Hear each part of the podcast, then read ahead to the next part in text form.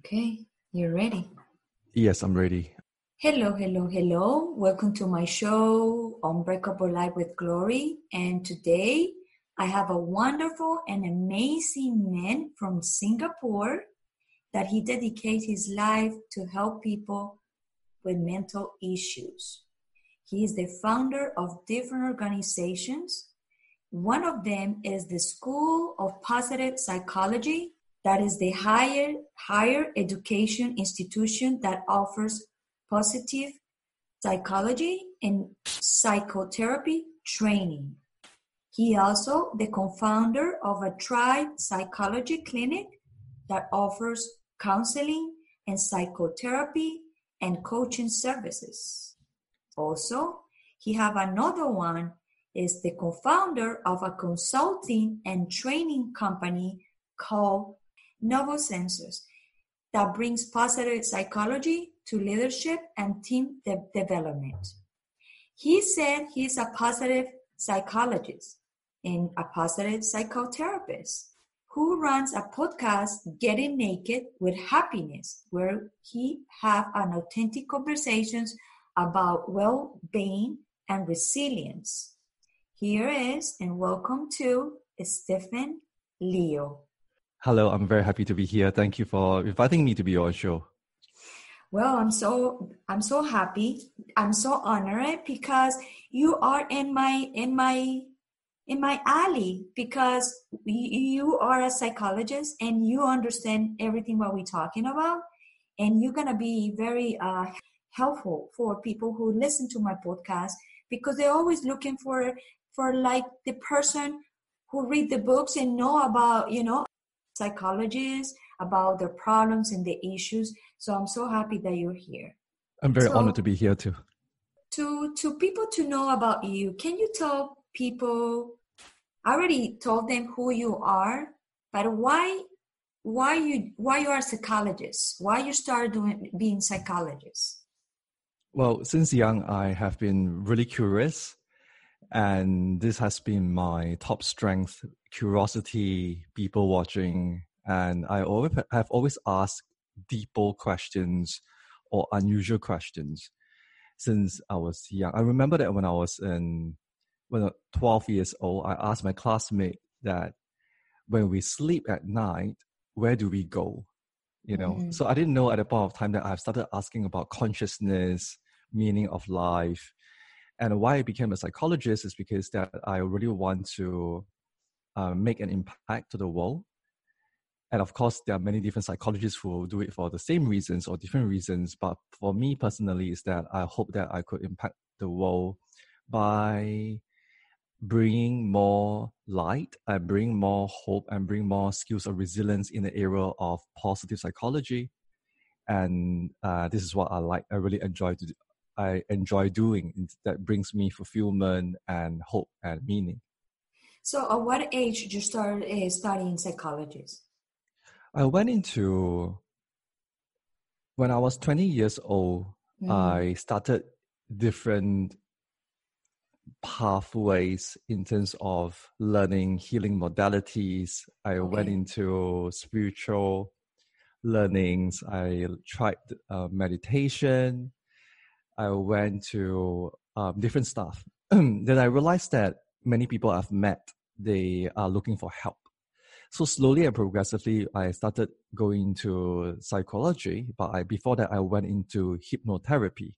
hmm And hypnotherapy came to me uh, one of the uh, training sessions. So I chanced upon it and I took the program and I fell in love with hypnotherapy. And then from there, I went into psychotherapy, psychology, and of course, now positive psychology. So I started the, my journey at the age of 25 years old. But Mhm. prior, I have um, started learning and personal development since when I was 20 years old. That's amazing at that age. Now, going a little bit personal, because I want to go to personal and then I want to engage your career with that personal event. I hear, I, I, I read in your bio that you have a traumatic event in your past. Mm. Can you tell my audience what happens to you? when I was one year old, a family tragedy happened. My grandmother, two uncles, and one aunt, they were being murdered. Mm. And to make things worse, they were being murdered on my birthday Oh, God. when I was one year old. Oh. So the backstory is, oh, the backstory was is that um, they were at home, and the killers came in and they executed them. So at the point of time, it was a traumatic experience for everybody, for my relatives, for my dad, for my mom. And when I Right. thought my grandmother is my paternal grandmother, which is my dad's mother, Right. yeah, so everybody went into a state of shock, depression, paranoia, Mhm. anxiety, and suffering. Yeah. So when I told about this, when I told this story to people, some of the questions that I have gotten back was, "But you were only one year old. How did im- you? How could you remember? How could you remember? Right? Right. Right. But the pro- but the problem is that because when you were babies, your caregivers are your parents, your dad and your mom, and they are the first ones that give you love and the first one that protects you from danger. And you, as growing up as a baby, what you do, you model after your parents because they are your role models. The way they speak, the way they feel, the way they think, the way they behave. So, because given that situation, we were in a collective trauma, and going back to the murders, it was unsolved after seven years because they couldn't find the murders. There was no DNA technology, and everybody continued spiraling down that depression because there's no closure. Yes. My, so my dad and my mom became depressed, Mhm. and naturally they are highly anxious and depressed and paranoid. They couldn't trust anybody because it could be anybody. And I grew up in that environment whereby there was no love, but there was a lot of panic. There was a lot of frustrations, Mhm. fear, and hatred. So as a baby, I took it all in, not knowing that it was normal because that was my environment. Right. So I grew up becoming like my dad and my mom, if that makes sense. yes. Of Yeah. course. Yes. The model. So- you was you was looking to a model, and that's why you got.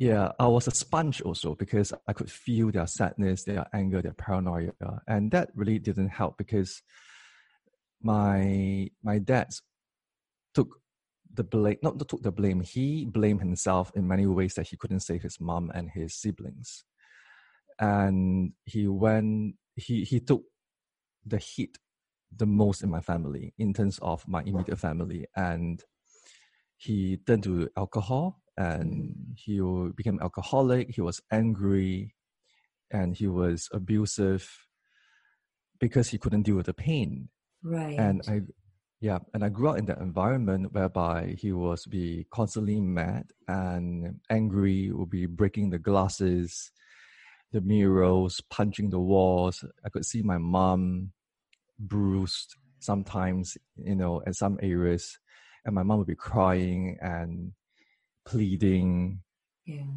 and so these some these are some of the memories that came back to me there were more and i will always remember that i will be standing there looking at the whole event i'll be trembling with fear i, wa- I was so afraid of my dad i was so afraid of my dad that he will hit my mom or i was so afraid my dad that he would do bad things to us but he Mhm. didn't because he's just angry and upset Right. yeah. And so I grew up in that turbulent environment, and my sister was also older than me, and she wasn't in a good place too. So we grew up in that environment. For me, I felt that I didn't know it was not normal. I didn't know. I thought it was, mm, yeah, as a young kid. So what happens next was because it happened on my birthday, I could not celebrate my birthday. And I was uh, curious and like, why can I not celebrate my birthdays when I go to nursery and kindergarten? I see all my classmates being able to celebrate their birthdays with birthday cakes, with birthday presents, but I was the only one that I could not. So when I went back home and I asked my mother that why am I so different with other comparing with other children? And my mom will whisper, I remember that she whispered to me and said in a very low voice, in a very secretive way, telling me that do not, never, ever tell anybody what happened on your birthday. How, do not tell anybody that your grandmother and your uncle and aunt are, are, are being gunned down or killed because it is a shameful affair. It is it's a secret that nobody wants to know. It's something just keep it within ourselves. Because right. being Asian or being Chinese, Singaporean Chinese, we value a lot of face value. I, mm-hmm. I think so. Yeah. And of course it's also scary. Nobody know what to do anyway. So I said yes. And when I, I think it was probably when I was five, six years old when I was at kindergarten and that happened. So when I said yes to keeping the birthday secret, but as a young child, I was curious. I was like furiously curious. Like why? Like why did they die? Why were they being murdered? And right. why did it happen? Why are people so bad? And I couldn't process all the information. I got so curious. There's so many questions. Mm. I couldn't find the answers. So, um, carry on. It was uh, it continued to be bad. I learned to have to watch, open the doors, close the doors. I have to be hypersensitive and vigilant to the environment. My dad would teach me that says things to me that you could never trust anybody. Everybody should not be trusted, especially your friends. Right and there were a lot of hatred and a lot of vengeance behind that um, childhood when I was growing up. Mm-hmm. And I went into a depressive state because I remember that I was crying all the time. But after a while, I didn't have the freedom to cry because I I brought the tears when I back to when I was sleeping or when I was showering. I could only feel safe to cry in my sleep quietly or when I was in the shower. So that was how I released my tears because if not, my mom will see it and my mom, I was trying to protect my mom since a very young age in terms of not letting, but of course, to a certain extent. Mm-hmm. And so, so I, I had, so, but what's the funny part would be, I thought that it was normal that everybody around me in my school or there are some people out there, it was common affair that people get murdered. I, this is what I thought. Wow. So I started the mission of looking out for people mm-hmm. who are in the same situation. Mm-hmm. Yeah, because I promised my mom that it was a secret. So I wanted right. to find out are there any other children in the class who have the similar secret or relevant yeah That's so that gave me that gave yeah. me the skill sets for um like coming back to the question that why i became a psychologist uh-huh. i think it started even earlier since that event because when i went to school i wanted to solve my own mystery the murder mystery that, that happened behind the birthdays Mm-hmm. I wanted to find people who went through the same situation. So I learned to look at people who were suffering. Mm-hmm. I learned to notice whether they are children or adults. I noticed if they were in pain. I learned mm. how to go up to them and approach them and get them to talk to me. So for you, I, I, you know, I always love to be study. I like to study psychology and like I get one or two classes because it for me it's like a, a fascination I think for you to be going to school to study psychologist, it, it helped you to with your trauma to to fix it, to organize it. It did help you. Yes, in in some ways, uh, I have to say in some ways. Uh, mm. Why not all the ways? Because for when I learned, psych, like I mentioned to you, psychology is just one of it, but the main one, it was more on psychotherapy and mm-hmm. clinical hypnotherapy. Of course, we can all bundle them under psychology, but they're a little bit different. Right. So, I when I went into, it helped me in terms of giving me awareness of what are the conditions or what are the symptoms that I was dealing with. Okay. It gave me the labels to describe the states that I was going through. So when I was depressed, I there's a lot of feelings within me, and after being depressed for so many years, mm-hmm. I learned how to cope in my own ways. But after when I learned psychotherapy and psychology, I started to realize that some of these coping mechanisms were not healthy. So I turned to smoking, I turn to eating, I turn to drinking, despite hating my dad for drinking.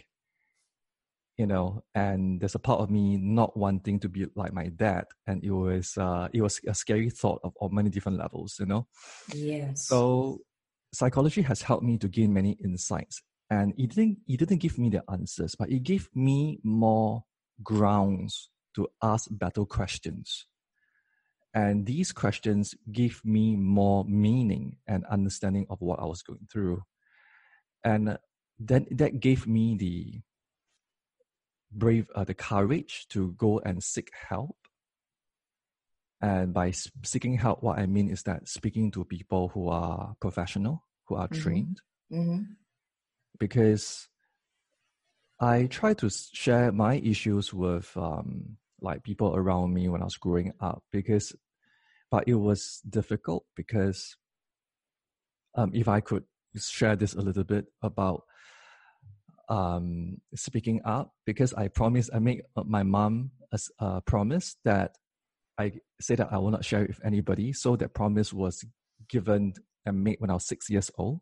Yeah. So when I was trying to share when I was older, it was difficult because once I start opening my mouth to talk about it, my throat will just close up. I will start coughing. Yeah. It seems that there's a part of me wanting to stop me for sharing. I couldn't find the words. Because you don't I, want you don't want to break you don't want to break your promise to your mom. That was more that. Yeah. And I didn't want to break my promise to my mom. And at the same time, there's a part of me saying that I need to share it with people. Right. And that gave me another problem because, and there were two problem, two main problems. The first uh, problem would be when I wanted to share, because it was a promise kept at six years old. My communication abilities was only at six years old. Does mm. it make sense? Yes. Yeah, because I went back to that time. So I felt the choke and the heaviness in my chest, and I couldn't share. And the second problem was I wanted to share with people who loves me because I want them to understand what I was going through. Right. And these people who love me are my partners, you know, that I was with. And but they didn't go through anything dramatic. Mm-hmm. So they could only listen, but they will never understand. Right. And why was this a problem? Is because that the problem was me thinking that if I shared the problem, they would understand. And and I want there was a part of me wanting to heal my wounds through their love, which was not practical. Yeah. Yeah. Very this is very powerful. So you don't you don't think what will be you like sometimes you don't think what will be your life if that event didn't happen in your life? I have always thought about that in terms of if this didn't happen, how will I be different? Yeah. I could say it from the way that the trauma is also it's like a brain injury. Right. Yes. And I mean you've been through trauma yourself, you know it. It's yeah. a brain injury mm-hmm. and mm-hmm. it affects you for a really long time. And it's about how to how the way you want to manage it right mm-hmm. so for me i thought in a way that how if, if my life would be different would be because I noticed that when I was growing up, I was afraid of a lot of stuff, and it seems that the trauma was also entrapped within my body. I couldn't.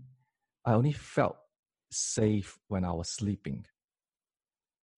Yeah, and of course, not really safe, but it's because that when I brought this um, thoughts and worries and pain, I slept and I slept and I, it will slip into my dreams and I start having nightmares. And but the most comfortable position was to lie in bed and not to do anything, being in that fetus position, in the baby position. Wow. And yeah, and for many years, even sometimes right now when I, I'm not aware, I will even move in my sleep. So there's this disorder called body rhythmic disorder that you move in your sleep in a repetitive manner. So for me, because of all the traumas I went through when I was in as a kid, mm-hmm. I brought these thoughts every night and these tears every night into sleep. So when I fell asleep, I start to I will start to shake my head against the pillow unconsciously. Okay. And the reason why I do that, but of course, when I was sleeping, I am not aware. right, you don't know. We don't know how yeah. we sleep. Yeah. Yeah. So it's through like my friends or through um, my ex girlfriends. They told me that I was shaking in my sleep as if that I have a nightmare. But it seems to be this nightmare didn't go away. It's because that um, this association happens and the the shaking is is a way for me to relieve myself, like self self soothing, because I feel comfortable if I shake my head against a pillow. I'm trying to soothe myself and give myself comfort in the in the distressing moment. So that happened when I was I'm asleep. And coming back to your question of like how my life would be different, I felt that by having a traumatic event, we or I did not wasn't able to flourish or grow my capabilities in other areas. I couldn't focus on sports. I couldn't focus on my academics, which is my school. I did. Um, I wasn't at my best form because I was busy surviving. Yeah. So and it's, this, and it's and it's and it's a it's a hard question for you because the only thing that you know is this since one year old. Yeah. So you don't you don't know another world. You just know the world of pain since you're born. Yeah. So it's kind of hard question for it to ask you what would be your life without that because you don't know. And the question that I ask myself is that um, why there was a lot of why. Of course. Know? Yeah, yeah. a lot of why. Yeah. Yeah. So back to to your question, yes, I it was one of the questions I asked. What if this didn't happen to me? right. And I really, really hope that, but it also asked at the point of time that why did this happen to me? So in a way, there was a yeah. lot of why. Yeah. But you, I think you already find the why. Do you find the yes. why? It's what yes. you're doing now. Yep. My why have changed throughout the years. My why from why did this happen to me, which is the uh, the birthday secret. Yeah it became a birthday present. Well, yeah. Yeah. So it was a big lesson. It was big. Uh, it was a big lesson given to you at a very young age. Hard, like harder, but God gave it to you. I don't know if, if whatever God you believe, but they give it to you because you're strong and you can you can you can push it through. And now you are in the path a long time you are in the path, but you you keep asking the why. You already you are in the path in the mission. Mm. For since you start deciding to go for to study psychology, you are in the path. Yeah, because I was trying to heal my my situation. I was trying to heal my parents. So I become really curious about meaning of life, meaning of suffering, spirituality and all that, right? Because we're trying to find meaning. So that why, as the way you say, it become my purpose. And my purpose was to heal and to be to make sense and and by doing so for so many years talking to people who were in pain mm-hmm. i have acquired the uh, abilities and the experience of talking to people and getting them to share their stuff with me too so that instinct or intuition or the abilities to ability to connect with people came very naturally so you're right gloria that the why has become a, a why of suffering became a why of become the why that gave me meaning and purpose and this is what i do what i do right now. I don't think i don't think if you're born again you will change the person who you are today. Even when you went through that i don't think you will change yourself for another person. Like uh, i want to be like this. I don't think so. I think i think you love so much yourself now and you understand so much yourself now that you don't want to re- you don't want to go in, in and study another person yeah. There's a, one of the questions in positive psychology uh, is under it's called life satisfaction. They ask this question is if given a choice that you could relive your life all over again right. what will, will you do it? I think so. And my answer to it is that no i will exactly what you said, Gloria, that I will let this happen again. Like if I go to read, if I go back to the year, um, yeah, like yeah, like event, right, uh huh. Yeah, I will go through it again in order to be who I am today or what I do today. Yes, uh, me too. I know it, it been hard paths, but I, I love my life. I love my life. I love my life. So, what was the aha moment for you?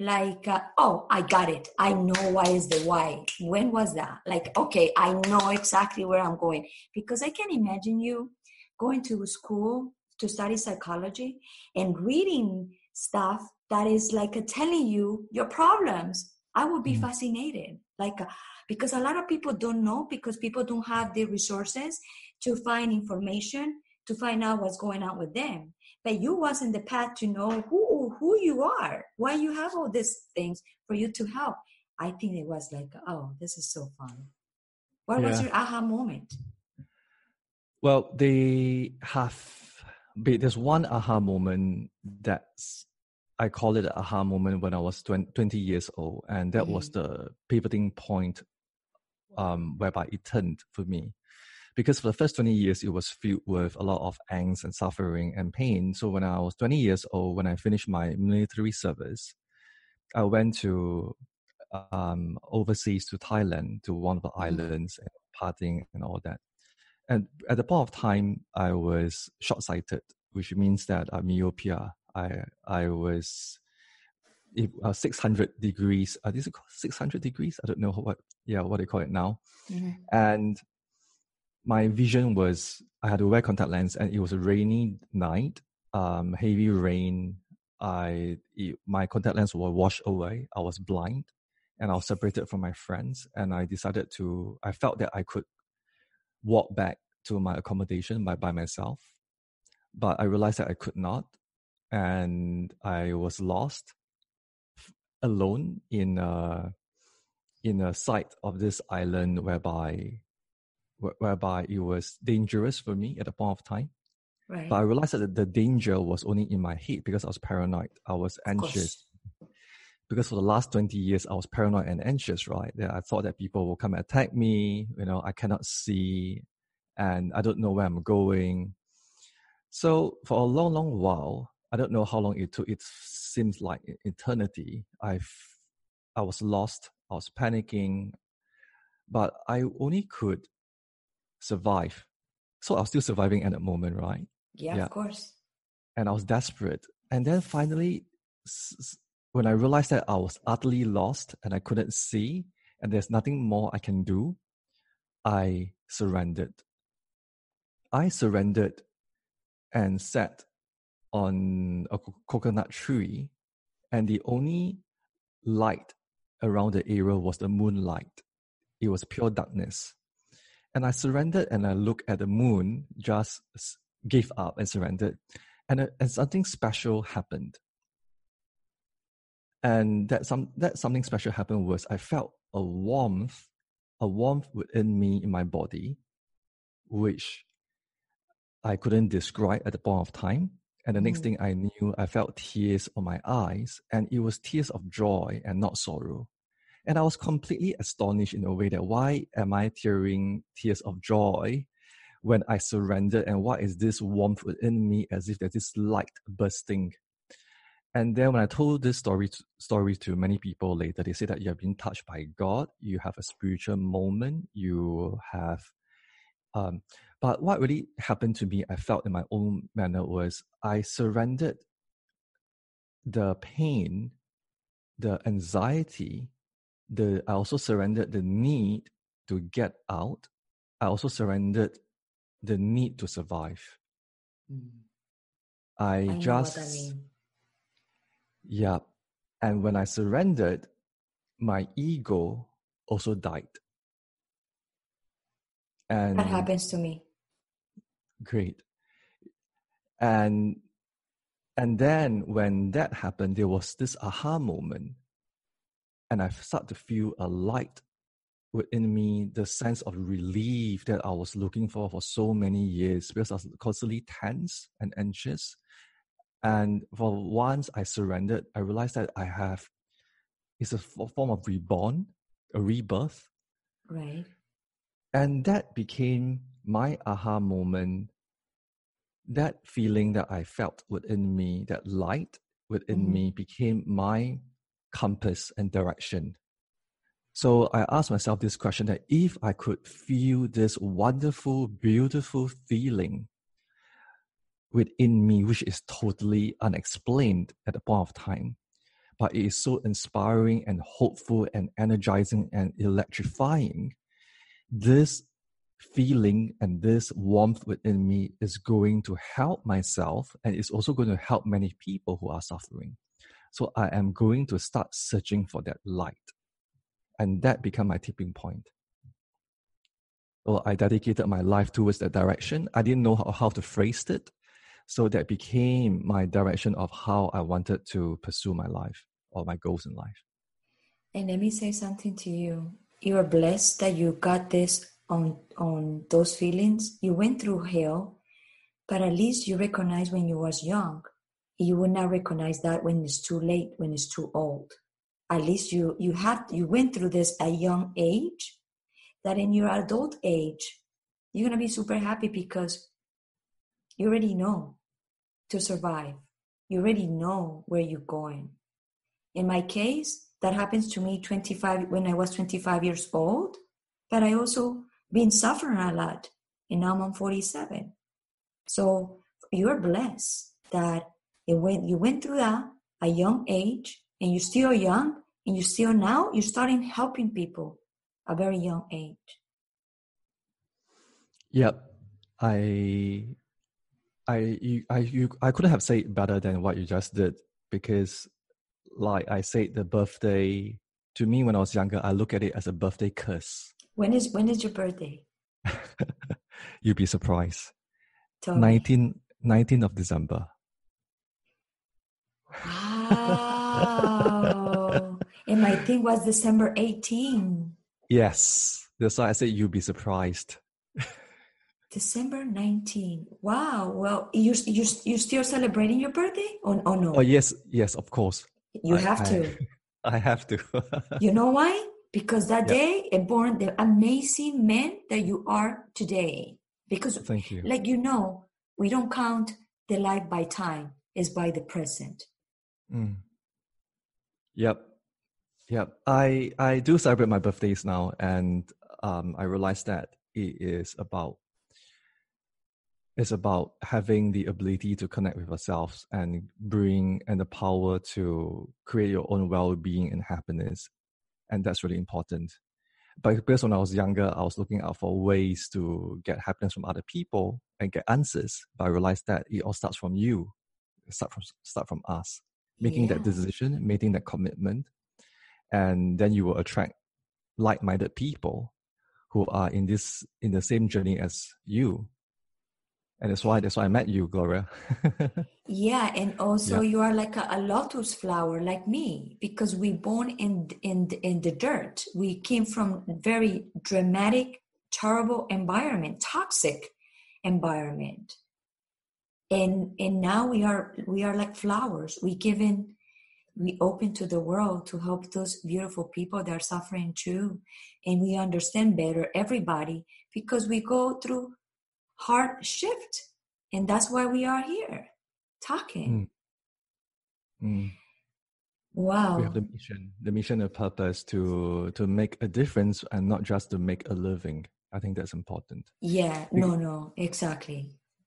Because when I was growing up, as you say, that um that pivoting moment was 20 years old, but it was also difficult because many of my friends, there was, you know, in Singapore, Singapore is a very fast driven society where uh-huh. they talk uh-huh. about economy and success and prosperity and all that. So I was living in a world that I felt that I couldn't fit in because everybody was talking about banking, finance, economics, right. and you know, yeah. But I realized that I wanted that my to choose on a path that makes sense, and that mm. was uh, to be in psychology and is to to bring hope and bring ways of healing to people. Right. So the next question is, do you feel any failure? Don't don't count what you born into because that's not it, it, was not you. Mm. In all these years, trying to fix yourself, trying to learn about yourself, there's any failures in there? Mm. Well, there was when I was twenty. There was a career setback mm-hmm. when I was twenty six years old. Mm-hmm and I was uh, working with uh, a school at the point of time whereby I did really well as a career. I was doing well in terms of like I was promoted fast. I was leading a team. I mm-hmm. brought psychology um, training to the pro, to the school, mm-hmm. and the we are supposed to get public listed in one of the countries in Asia, and my CEO, I reported to the C, my to the CEO. I was a regional um, director for a few countries, so I was doing very well in my career at a very young age because this is what I was believing, and we are supposed to get listed, and I was being promised. A few of us have been promised an, uh, a large amount of shares, share value. Uh, if let's say we got listed, I'll immediately I'll become millionaire. Mm-hmm. So I was working mm-hmm. very hard for that company. Mm-hmm. But there was a change of business decision because instead of uh, getting IPO, my CEO at a point of time sold the company to another public listed company for $15 million. And end of the day, we didn't get the money that it was being promised to us. So he became a multimillionaire through the efforts that I put in with my team. Mm-hmm. And so that failure came in a way that I I felt that whatever I was working for with my team wasn't accomplished. And then we, so when a new company take, took over after the merger and acquisition, mm-hmm.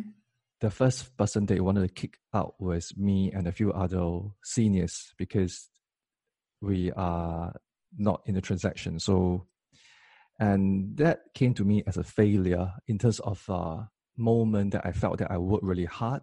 I supposed to enjoy the fruits of success, but at the end of the day, I trusted this CEO too much, and I didn't get any.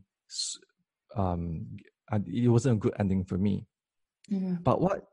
But looking back right now, it was also a failure that led to a success because when I spoke to my buddy so I remember that I was speaking to my buddy and my buddy Gabriel. He said that I, uh, he said that Stephen, you know what? You have led this company and turned this company around for the last three years, and they have done really well. And if you have done it for another company, you can do it for yourself. Totally. And so that came also a timely reminder of my turning point and resilience. So the next year in 2007, I started the School of Positive Psychology. you had you had doubts of you if you can if you can make money but you you already was doing money for other people. Yeah. But in the moment that you you you feel like you're now alone you was like okay what i'm gonna do? Right? Yeah. And and that was a ble- another blessing for you. Thank god it didn't went through because now you're doing your own stuff. Yes if not Yeah. you will be working for that company making good money but you you you don't you just be here not there anymore Mm. because when you are in your own control the, the sky is the limit when you are in Yes. con- when people controls you in any way the, the sky is not the limit so thank god they did that to you that was a Yep. good thing yeah it was a good event yeah. You know life when happens to you when you are in that suffering state you will always think that it wasn't good but what you make out of it at the end of the day is always positive. You became more stronger after that. Yes. You will say no i'm not an, i'm not an idiot anymore. Now i'm gonna be more wise. Yeah. It was a blessing in disguise. Big time. Mm-hmm. Big time. Yeah but of course the the learning the learnings would be my the ability to set up my own organization to Mhm. do meaningful work is more important than the money. Yes. But of course to make the organization sustainable it has to be a business. So i'm able to bring these values to my work and and i, I think that's very important i would say that it should a lot of people should do that and people should be working by with passion. Right for passion by passion for passion and not for money.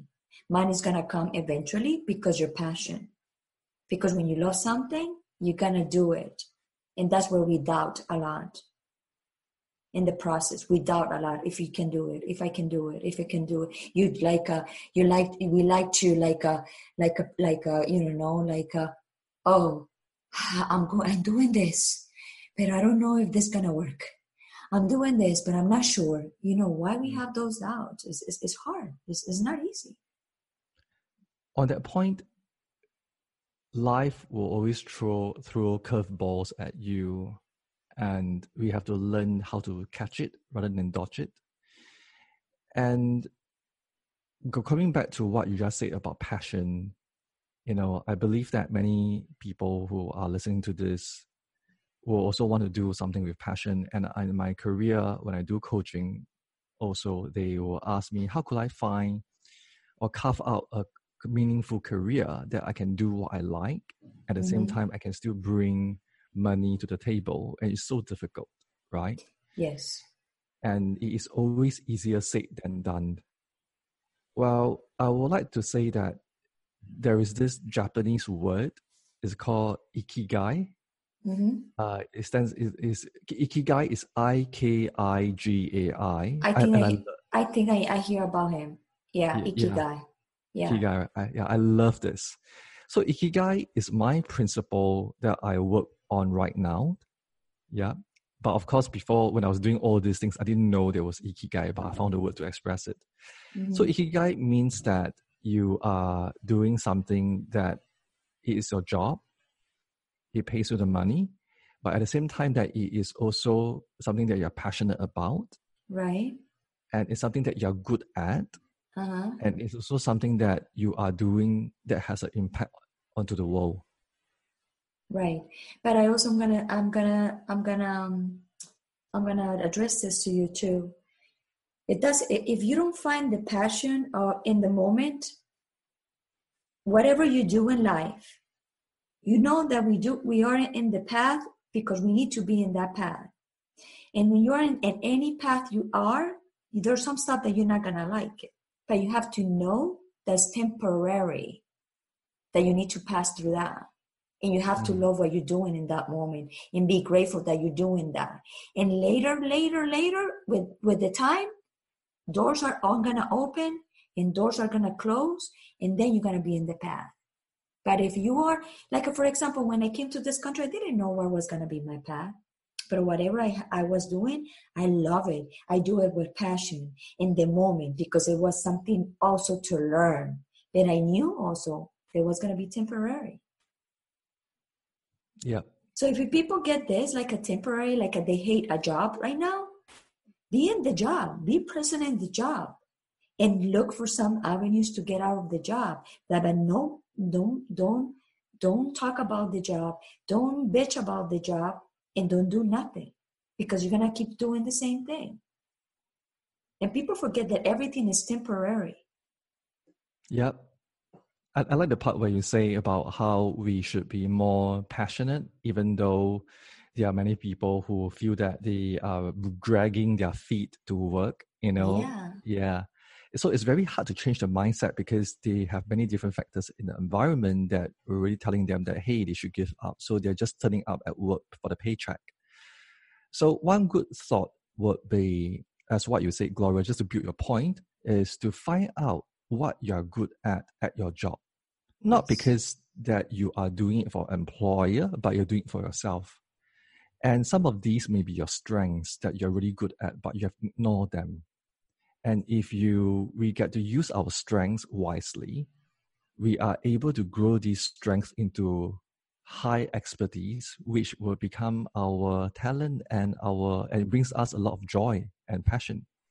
People are feeling happier and joyful and passionate when they use their strengths. So Yeah. at the workplace or at the relationships, you, when you find out what are your strengths, you will naturally will shine.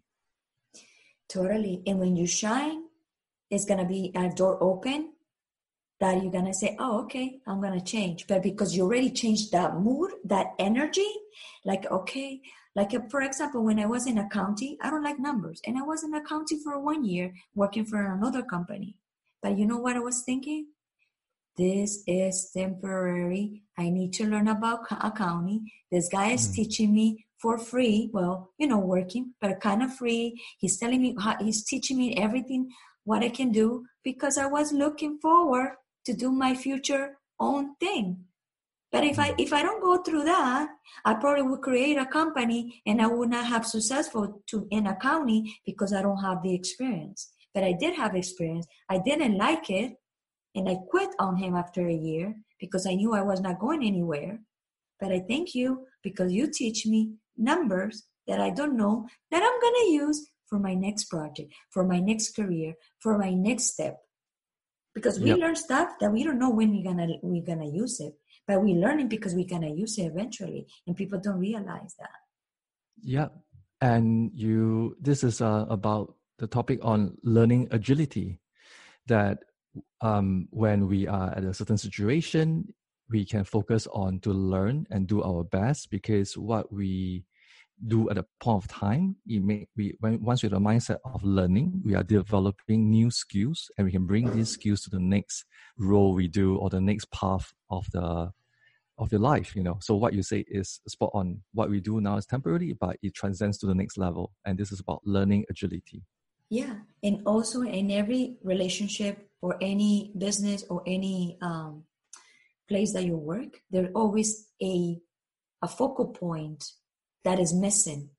And if you if you if you find the focal point that is missing for that company, and you became the person who's going to help that company, just to put the input, your reputation, your thing is going to go up, and they're going to look at you and say, "Oh, yeah, thank you."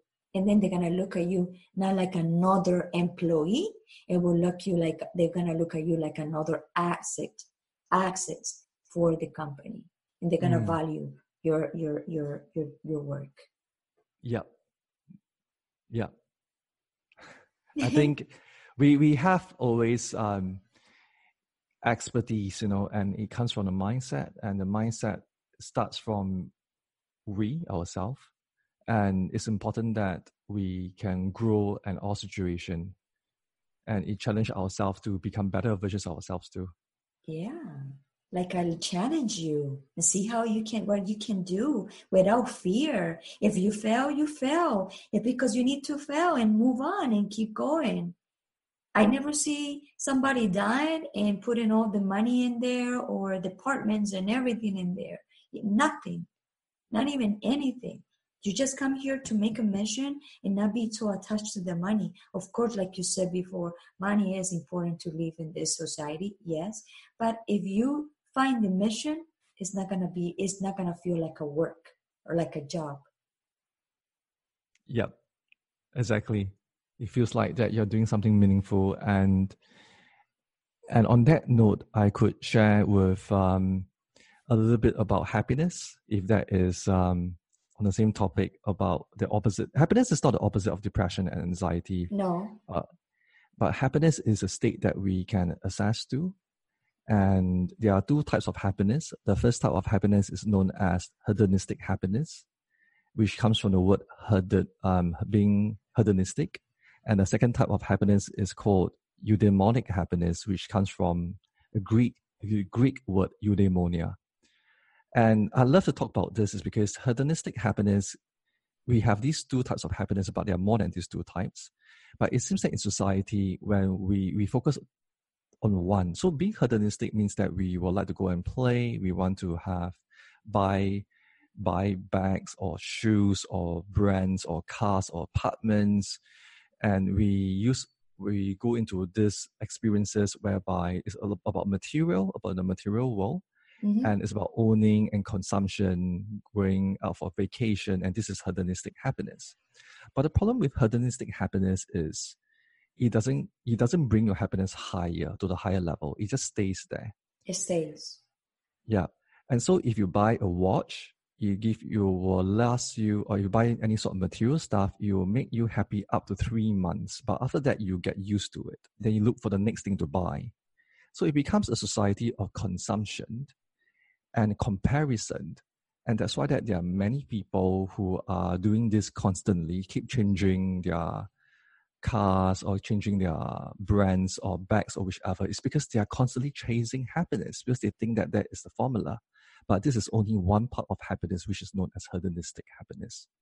The other happiness is known as the eudaimonic happiness, which means meaning and purpose doing something that is bigger than yourselves, doing something that is not about you, but that you can have an impact to the world. It could be your children, it could be your society, it could be the environment or animals, it could be anything, or spirituality or religion. And we need these two types of happiness to function to be happy. But many people um, comes from one area. If they are too meaning driven, then they may be also not happy because they don't have this part of things. Mm-hmm. So it's a good indication that we need both. We need to have a balance of these two. Yes, of course. Of course. So can you give uh, people because you know you know a lot about psychology you are educating and that kind of stuff but uh, most of your people are not educating on this stuff so, what do you can tell my audience what they can do to start making changes in their life when they're going through dramatic and painful events?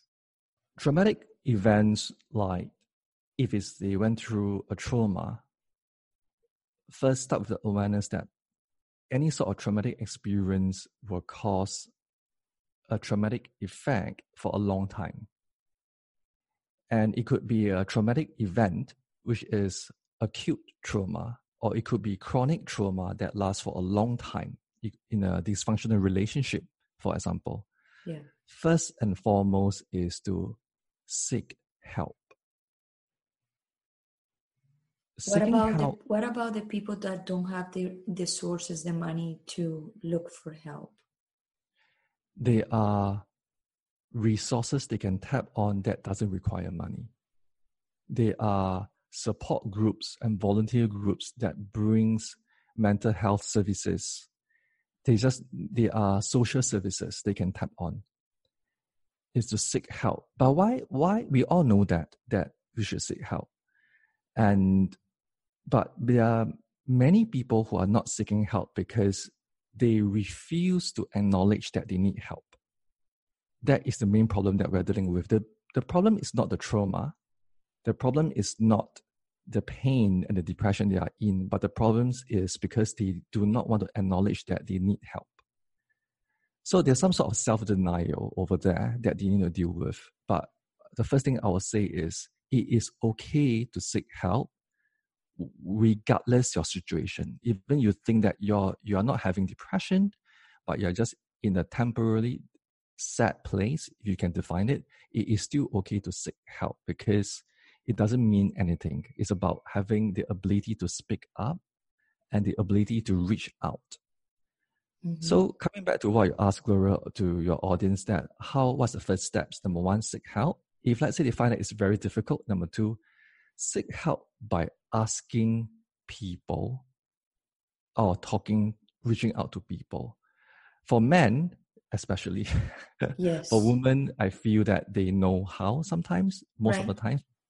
But for you men, also have to be, be careful to who you share share your problems. Yes, of course. Mm. In we we realize that in let's say when I work as a therapist, ninety percent of my clients are female and ten percent are male and even in the school in a class of a class size 95% are female or sometimes it's 100% female there's no male only recently for the past few years there are men showing up to learn about psychology about leadership about how they bring this back to the relationships and parenting mm-hmm.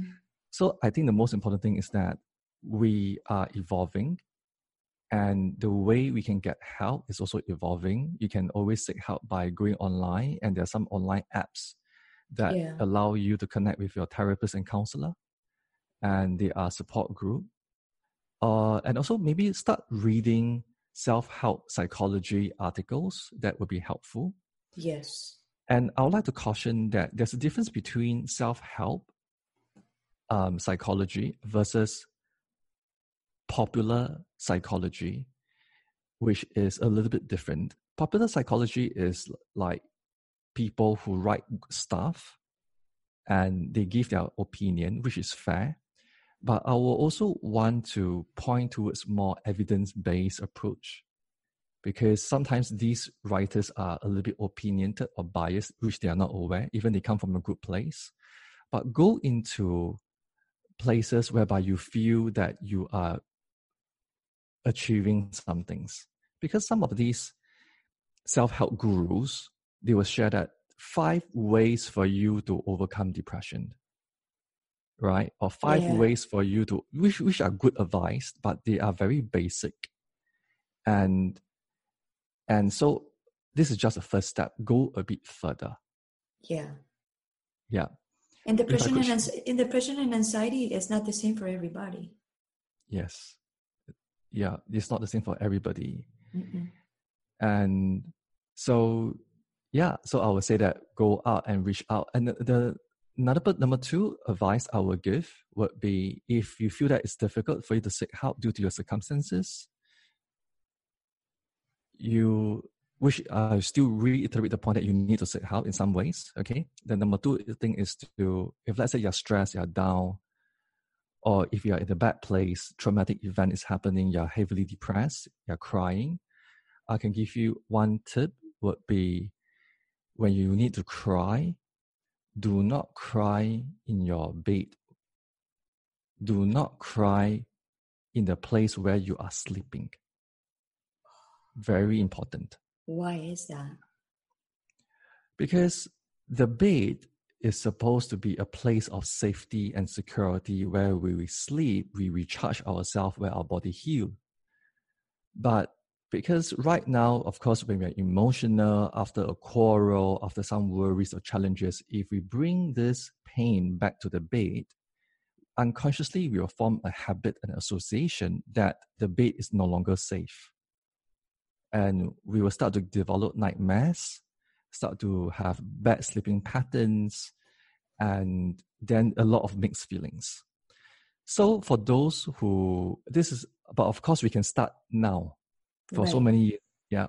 So for those who, when you need to cry, when you need to release your tears, you can still be in your room, but just grab one pillow, not the one that you're sleeping on. Grab one extra pillow, go to a corner of a room and sit down in a corner of a room and dedicate that corner to be the crying corner and bring a glass of water with you, bring something comfortable and cry your heart out in that spot. But there is also one condition that I will promote is bring a clock or set a time. If you want to be sad for three hours, if you try to, or one hour, set a time how long you want to dedicate yourself for being sad or for the tears. The reason why I'm saying this is also that you're also training your mind that in this moment I can be entirely sad. Uh, why is this important? If I could just build on this, this is point number two away from um, the crying part would be sometimes when we are grieving, when we are crying, they have many different thoughts about, oh, maybe when I'm crying, I should stop crying. And I need to do some other stuff. I need to, I should bring or motivate myself up. So they do not really own 100% of their sadness. They try to distract themselves. And so, in other words, they are not really grieving 100%. That doesn't make sense, but it really depends yes, on the situation. Of course. Now that you mention all that, I'm thinking everything. Yeah, makes sense. Yeah. So when they are not grieving properly, they still have leftover sadness in their system. And they bring that sadness into the next activity in their life. And, it be, and after a while, they are still holding on to that stress. Hmm. So if they want to cry over one event or they're really sad, just dedicate a time to cry. 10 minutes, 15 minutes, just cry your heart out and let it discharge it. And then after you're done, 15 minutes is up. Okay, now let's get back on. Go to sleep, drink your water, go to sleep, or you know, and you're done. And if you if you go back to the bed, you still feel like crying again, get up and go back to the crying corner and cry again until that you're really exhausted. Then you are about to sleep, go back to sleep again. That is wonderful what you just shared because it's very simple and people can do it like a right away. Like a right away. What is your daily habits? I have quite a number of them. I one point would be make I con- I like to connect with my plants. Mm-hmm. yes, me too. yeah, and the plants is I I is not a recent thing for me. I would say uh, for the last last coming to one year. Mm-hmm. Um, and because when we care for small things like animals, plants, or living things, you are taking care of something alive, it comes back to you. You are taking care of you. Yeah. For those people who do not like plants or animals, they may find it difficult to understand Yes. And they may think that just keeping a plant, but they will say things like, I do not have green fingers, they will start killing the plants. But what I'm trying to say here is something more delicate that because if you want to have a better uh, health, good well being on daily practice, take care of something that matters to you. Yes. And by fostering that relationship of taking care of a plant, for me, is that I am also engaging my psychological resources of exercising gratitude, exercising appreciation, also learning how to savor the moment, and also paying attention to developing the strength of appreciation of beauty. And also, I also build a safe, small little space of a personal time of me time. Mm-hmm. You know, and Yeah. you are taking care of your, and you are exercising compassion on something that is not you. So by doing so, we are building our compassionate instinct. And if I could, why I could share this on a quick note for psychological experiment, why this is important. Uh, there was a famous experiment. I forgot the name of it. They, it was it happened in a elderly home whereby there are two levels. One level of um, elderly and the second level of elderly, they stay in a different level. The first level was given the that they have plants and people they can choose whatever plants they want or flowers they want and the helpers in the elderly home will help them to water it right Take care of them. are, yeah and there are also other things that happen in the experiment which i won't mention now but just let's focus on the plants Right. and the second level of elderly were being told that they have to choose their own plants they have to take care of it every day okay plus other activities and months later they found that the group were taking charge of their plants themselves and taking charge of other things in their environment, they stop, their health improve, and they have more ownership. They become stronger and more engaged, socially engaged. They start to, their health didn't deteriorate. But however, that group that was receiving help from helpers to take care of their plants, and they have living in the life of, I mean, comfort, their health de- deteriorate and they started dying. So it seems to say that if we engage our compassionate instinct, you are doing good for your overall psychological makeup, your health, and overall well being because it gives you the purpose and the competency to, to increase our well being in these manners. This is incredible. This is incredible. Okay, so I want you to tell my audience where they can find you, where they can listen to you, and what exactly you're working on it so they can see everything about you and they follow you. I am running a podcast called Getting Naked with Happiness. So I'll be on this podcast, I'll be interviewing different people. I also have interviewed Gloria and you can mm-hmm. listen to her story and also to dish out meaning of resilience and also happiness.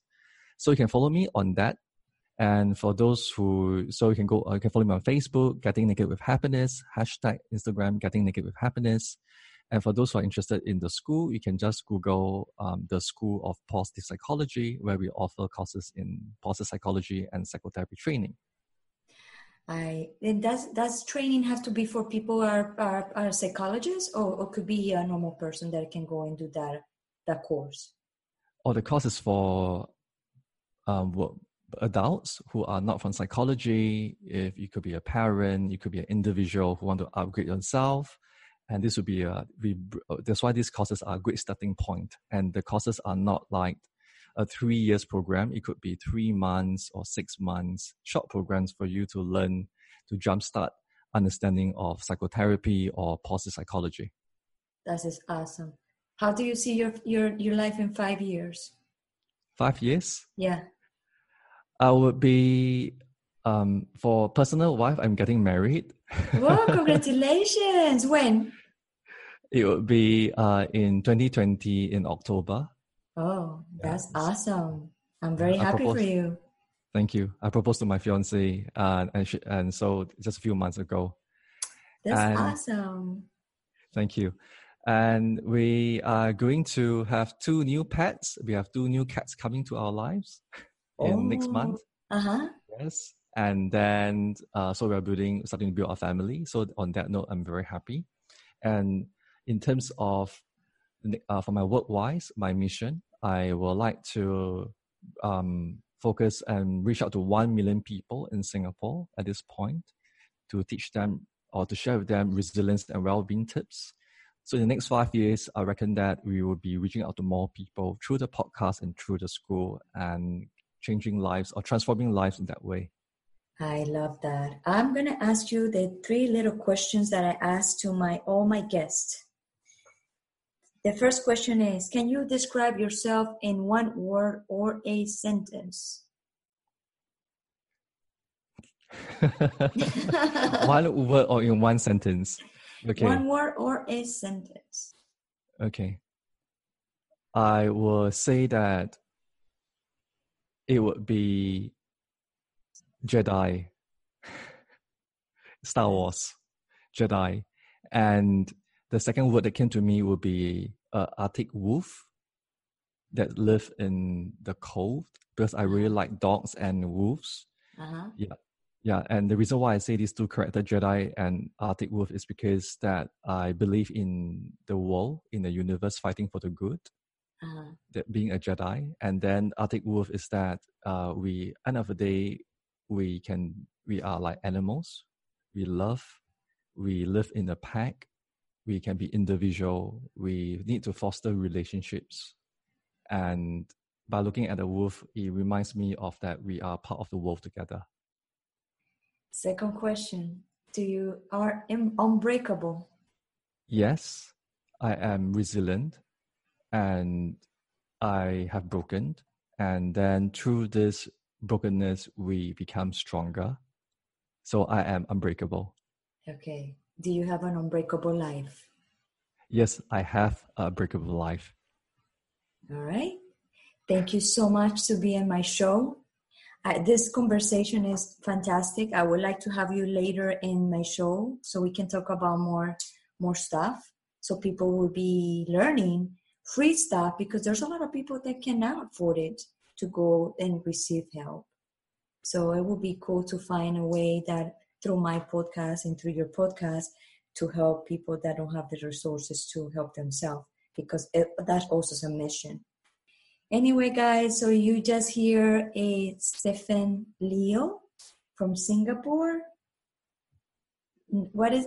Can you repeat the name of your podcast? Getting naked with happiness. Getting naked with happiness. All right, guys, you already listened to that. He is in Spotify and in iTunes. And stay tuned. Thank you so much to be in my show. Have a wonderful day. Have a wonderful life. And yes, and see you soon. Bye bye. Thank you. Bye bye.